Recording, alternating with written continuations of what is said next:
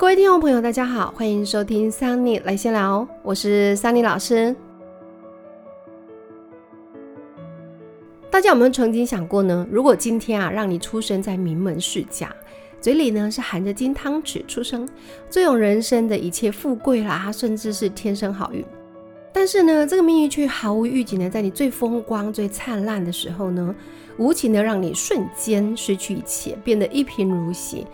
甚至还让你背上一大笔不知道什么时候才能够还清的债务，连朋友呢都一一的离你远去。这个时候你会如何呢？相信很多人啊，应该会无力承受而自暴自弃，甚至呢选择最坏的方式来度过自己的余生吧。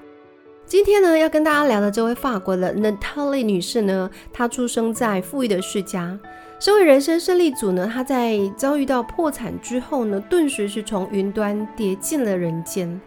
但是他在历经了这样子的打击之后呢，非但没有放弃他的人生信念，反而还坚持要过上优雅自在的人生。那尽管环境大不如前，但他不畏生活的困顿，依然保持他的自信与优雅，甚至呢还亲自下厨呢烹煮美食，将自己仅有的幸福呢大方的分享给他人。这样子的励志故事啊，就发生在法国巴黎的富人十六区。桑尼啊，向来都很喜欢传奇又励志的故事。这位 Natalie 奶奶的故事啊，深深的感动了我。大家呢都说法国女人呢，连到老了都优雅美丽。这也让我开始思考，生活的优雅到底要如何定义呢？我们今天啊，就来聊聊这位 Natalie 奶奶。那在听完今天的节目之后，大家也许可以分享一下你认为的优雅是什么？前阵子啊，桑尼在 YT 上面看到一支由名为 Florian 的法国 YouTube 所拍摄的影片。我自己当然是不懂法文的啦，但 Google 翻译它的标题是他在他六平方米的公寓里做饭。我那时候正在乱翻室内翻修的影片，因为我一向很喜欢室内翻修哈。那不知道为什么呢？这个油土博会推这支影片给我看哈，可能是因为我正在看的室内翻修啊，是位在法国巴黎的地方啦哈，所以他才会推这一支。介绍一位绰号“六楼女士”的 Natalie Judge 的影片给我吗？我也不知道，反正就是跟生活相关啦。那我在看完之后呢，后来我又去找了另外一支法国女演员哈 m u l i o Robin 访问 Natalie，然后还有跟她一起做菜的影片。哎，这下子啊，便着实呢让我迷上了这位年过七旬的优雅老女人了。所以想说今天就来跟大家聊聊这位法国女士是如何让我着迷的。这位现年七十一岁的南塔莉女士啊，是出生在法国巴黎的十六区的一个富裕家庭。关于这个巴黎十六区呢，桑尼去查了一下，它是位在巴黎的西边，塞纳河的右岸。哈，呃，区域内呢有二十几个国外的大使馆聚集在这边，那有很多的教堂啦、博物馆啦，或者是一些知名景点，像凯旋门啦、香榭丽舍大道啦，都在这里。总而言之啊，十六区呢就是巴黎最富裕的区域就对了啦，哈。那从小到大呢，这个 Natalie 的人生啊，一直相当的顺利。要说她的上半生有多顺啊，一般来讲，我们都说人生胜利组就差不多是这个样子了。不过其实，呃，就算在这个风光的背后哈，其实他们的家庭倒也不一定叫做完美啦，因为他的父母基本上都非常的忙碌哈，所以没有办法给他良好的照顾。所以这个娜塔莉呢，她从小就住在这个寄宿学校。那放假的时候呢，就会去他的祖母家里面居住。那因为祖母呢非常善于烹饪啦，经常会做许多美食呢给娜塔莉吃，所以呢，娜塔莉也从祖母那边呢学到了一身的好厨艺哈。那从小出生名门呢，养成了娜塔莉奶奶她对于美的品味，再加上呢继承了她母亲呢在时装设计上面的一些天分，所以年纪轻轻的她呢就成了知名的设计师。好，曾经受邀担任的 Dior 的饰品设计师，还担任的顶级家饰餐具的品牌哈昆廷的创意总监。甚至啊，他在一九八五年呢就成立了自己的家饰设计公司。合作的客户包括了像是法国航空啦、法国国家博物馆联合会啦、日本铁路公司啦等等，十分的风光，而且呢还真是着实赚了不少钱。但是这个富裕无余的家世背景呢，对于这位人称 Miss Chanel 的 Natalie 女士呢，她算是一种成功的助力，但没有想到却是让她陷入黑暗深渊的主因哎。在表面上呢，这个娜塔莉亚看起来十分的风光，毕竟在别人眼中的她呢，才三十出头岁呢，就已经赚得盆满钵满，相当的成功。不过实际上呢，因为娜塔莉从小到大一帆风顺啊，过着非常富裕的生活，那让她对于生活呢会一种非常乐观的一种心态哈。她并没有发现自己其实背地里积欠的这个债务呢是十分庞大的哈。那最惨的是呢，生活无余的娜塔莉亚，她没有在意到这个财务管理的重要啊，尤其是呃，她平常的花钱习惯是毫无节制的哈。那他就开始慢慢出现了这个流动资金不足的一个窘境哈。那再加上这个公司里的税务律师啊实在是太笨了哈，完全一整个不专业，好让他呢不小心积欠了这个庞大的税务。所以在一九八八年的十二月二十四日啊，就在这个圣诞节的前夕呢，当地的税务局啊通知娜塔莉奶奶呢必须偿还一直拖欠的这个税款。而当时的她还没有意识到事情的严重性，哈，只是拖着一直不去处理。你想，三十几岁成功的女性，而且一直以来生活都富裕啊，她当然不会觉得，哎，拖欠税款这件事有多严重，哈。所以一开始他也觉得说，哎，自己的公司利润应该是足够偿还这些债务了，哈。只是呢，这个庞大的税务呢，因为他迟迟没有去还款嘛，就叠加了大量的利息哈。要知道这个国外的政府啊，他们对于税款的这个罚款是没有在手软的哈。那这个时候他就开始发觉，哎，好像应对不来哈。到后来呢，呃，他刚踏入五十岁的时候，他就真的没有办法了哈，就是只好变卖他的私人财产来偿还这些债务。那甚至的把他的大豪宅呢给呃卖掉，还结束了他经营了呃十几二十年的公司，可是最后他还是没有办法偿还这个犹如天文数字般的债务哈，他才发觉说哎好像来不及了。那最后呢不得已他只好在两千年的时候呢宣告破产。那从一九九五年一直到二零零五年这长达十年的时间当中哈。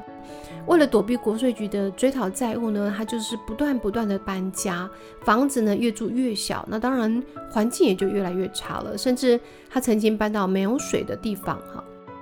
那最后在二零零五年的时候哈，娜塔莉奶奶住进了这个在于六楼没有电梯、没有厨房的呃一个小房间。那这个小房间当中呢，甚至连暖气浴室都没有，只有一个简陋的水槽跟一个小床垫。那这个房间呢，根本不到两平哦，呃，这是以前所谓的女仆房，在阁楼的房间里面，也就是说，以前有钱人家他们会在阁楼呢设一个小小的房间，好让女仆来住的哈。相信大家都曾经听过“由俭入奢易，由奢入俭难”这句话，对吧？不过生活当中，你又曾经听过多少从富家千金一夕之间破产的故事呢？从没有吃过苦的富家小姐，到年过五十岁之后呢，首次尝尽现实的残忍，搬到呃没有暖气、没有水、没有浴室的居住环境。这位娜塔莉奶奶的遭遇啊，我想应该只有戏剧当中才看得到了哈。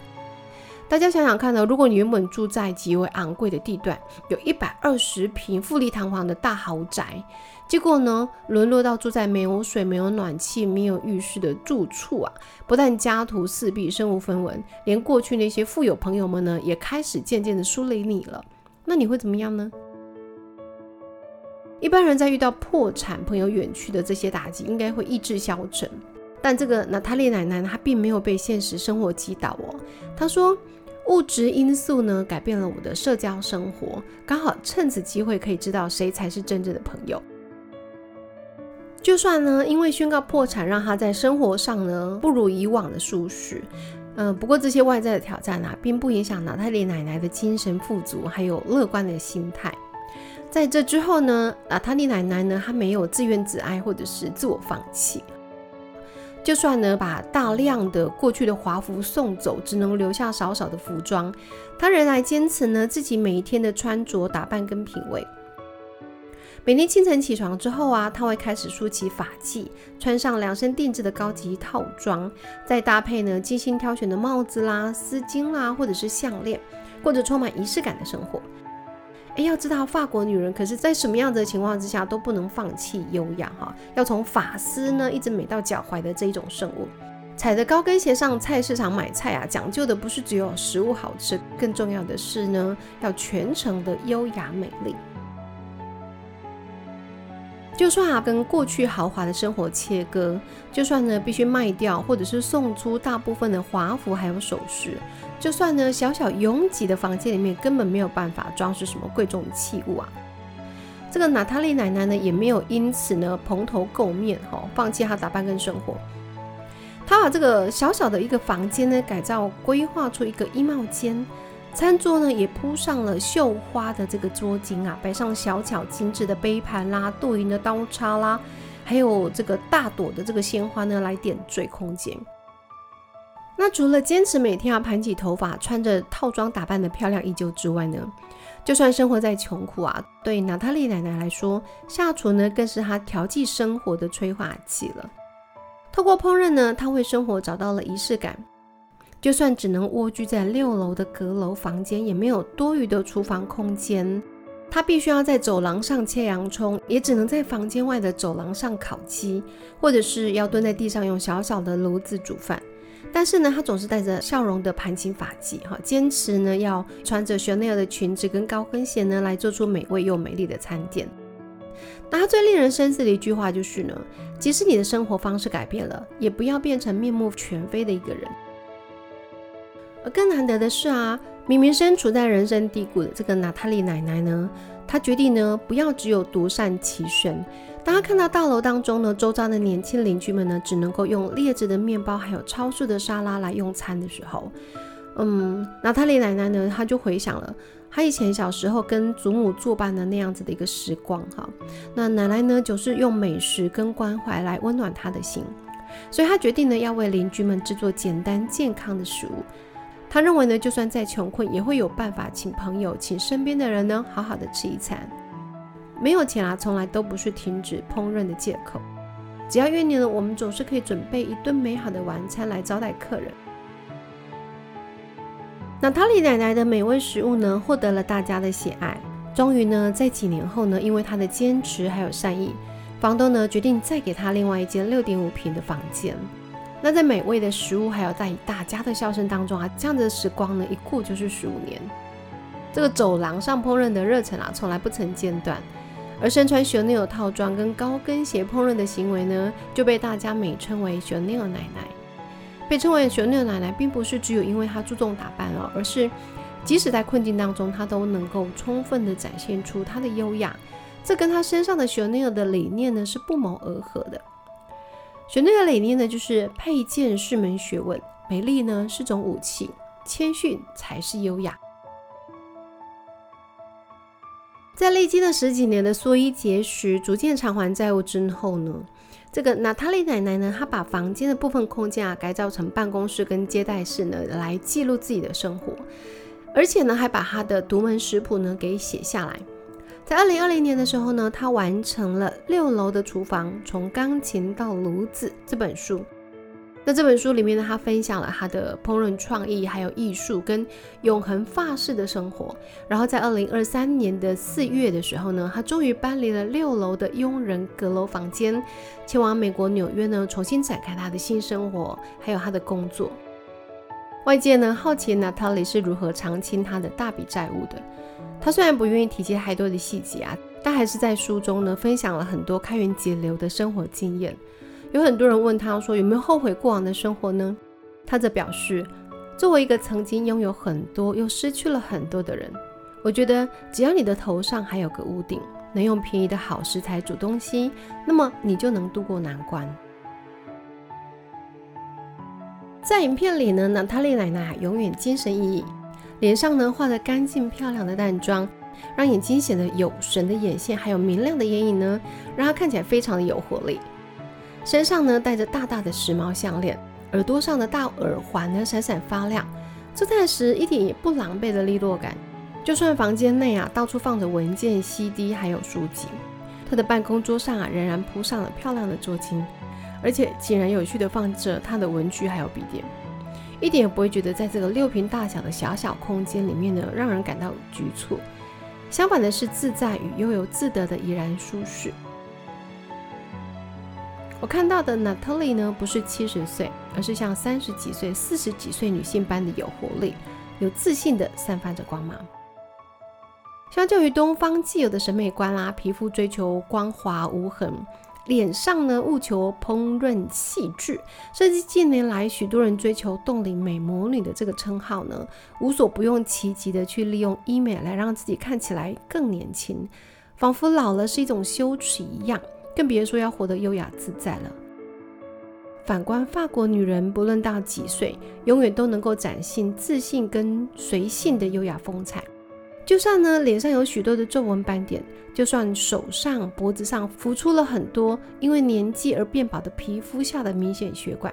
她们脸上的从容自在，还有独特的魅力呢，是无可比拟的。讲到这里啊，我相信优雅美丽应该是所有女人穷其一生都想要拥有的称赞吧。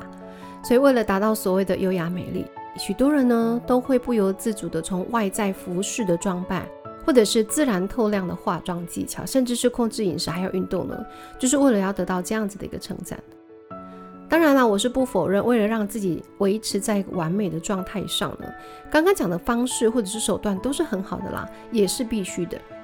但我觉得优雅、美丽与自信啊，并不一定是只有从外在皮囊上来做改变，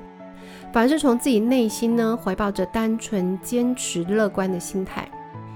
不论面对何种困境，就算要对生活妥协，但只要能够拥有自己的坚持还有目标，对生活呢永远保持着美好的信念，以让自己感到幸福的方式来行进着，那么你便能够拥有属于自己的从容跟优雅。衣服的价格呢不一定代表有品味，好，就算是一件便宜的毛衣或服饰，其实都能够搭配出独一无二的高雅风格。可见啊，优雅气质并不是只有透过穿搭技巧来营造，更多的是内在的态度。与其不假思索地买一堆昂贵的衣服，倒不如问问自己会在什么场合穿它，或者是要如何搭配。穿衣服啊，不是肤浅的，重要的是找到适合自己的风格，还有自己想要什么样子的生活呢？相对应才能够迎合自己的命运。就像心态决定了自己要过什么样的生活一样。所有的一切呢，都超自于自己的心。就像娜塔莉奶奶在经历高低起伏之后，从现实的生活跟观察当中，她发现了，就算花很少的钱，也可以穿的有品味。娜塔莉奶奶呢，她会在法国的大型零售商店 Monoprix 里面找到漂亮的毛衣，也会在 Uniqlo 里面呢买到高性价比的款式。就像他能够用很少的钱请来家里的客人吃上一顿饭一样，世间的一切啊，并不是完全用价格作为衡量，而是那个心意还有热忱的心。各位听众朋友，你觉得自己优雅吗？你觉得什么叫做优雅呢？要怎么做才能够真正的显示优雅？如果你有任何的想法，都非常欢迎你留言分享给桑尼哦。如果你对今天提到的影片有兴趣，桑尼把观看的链接留在节目的 show note 里面，大家有空可以找来看看。那今天的节目就聊到这里喽，很感谢大家的收听。如果你喜欢这个节目，请一定要记得大力分享加订阅哦。当然，千万别忘了要五星留言。那未来如果大家还想听哪一些面向的主题，或者是想聊聊什么样子的议题，欢迎各位留言给桑尼喽。那我们就一样下周见喽，拜拜。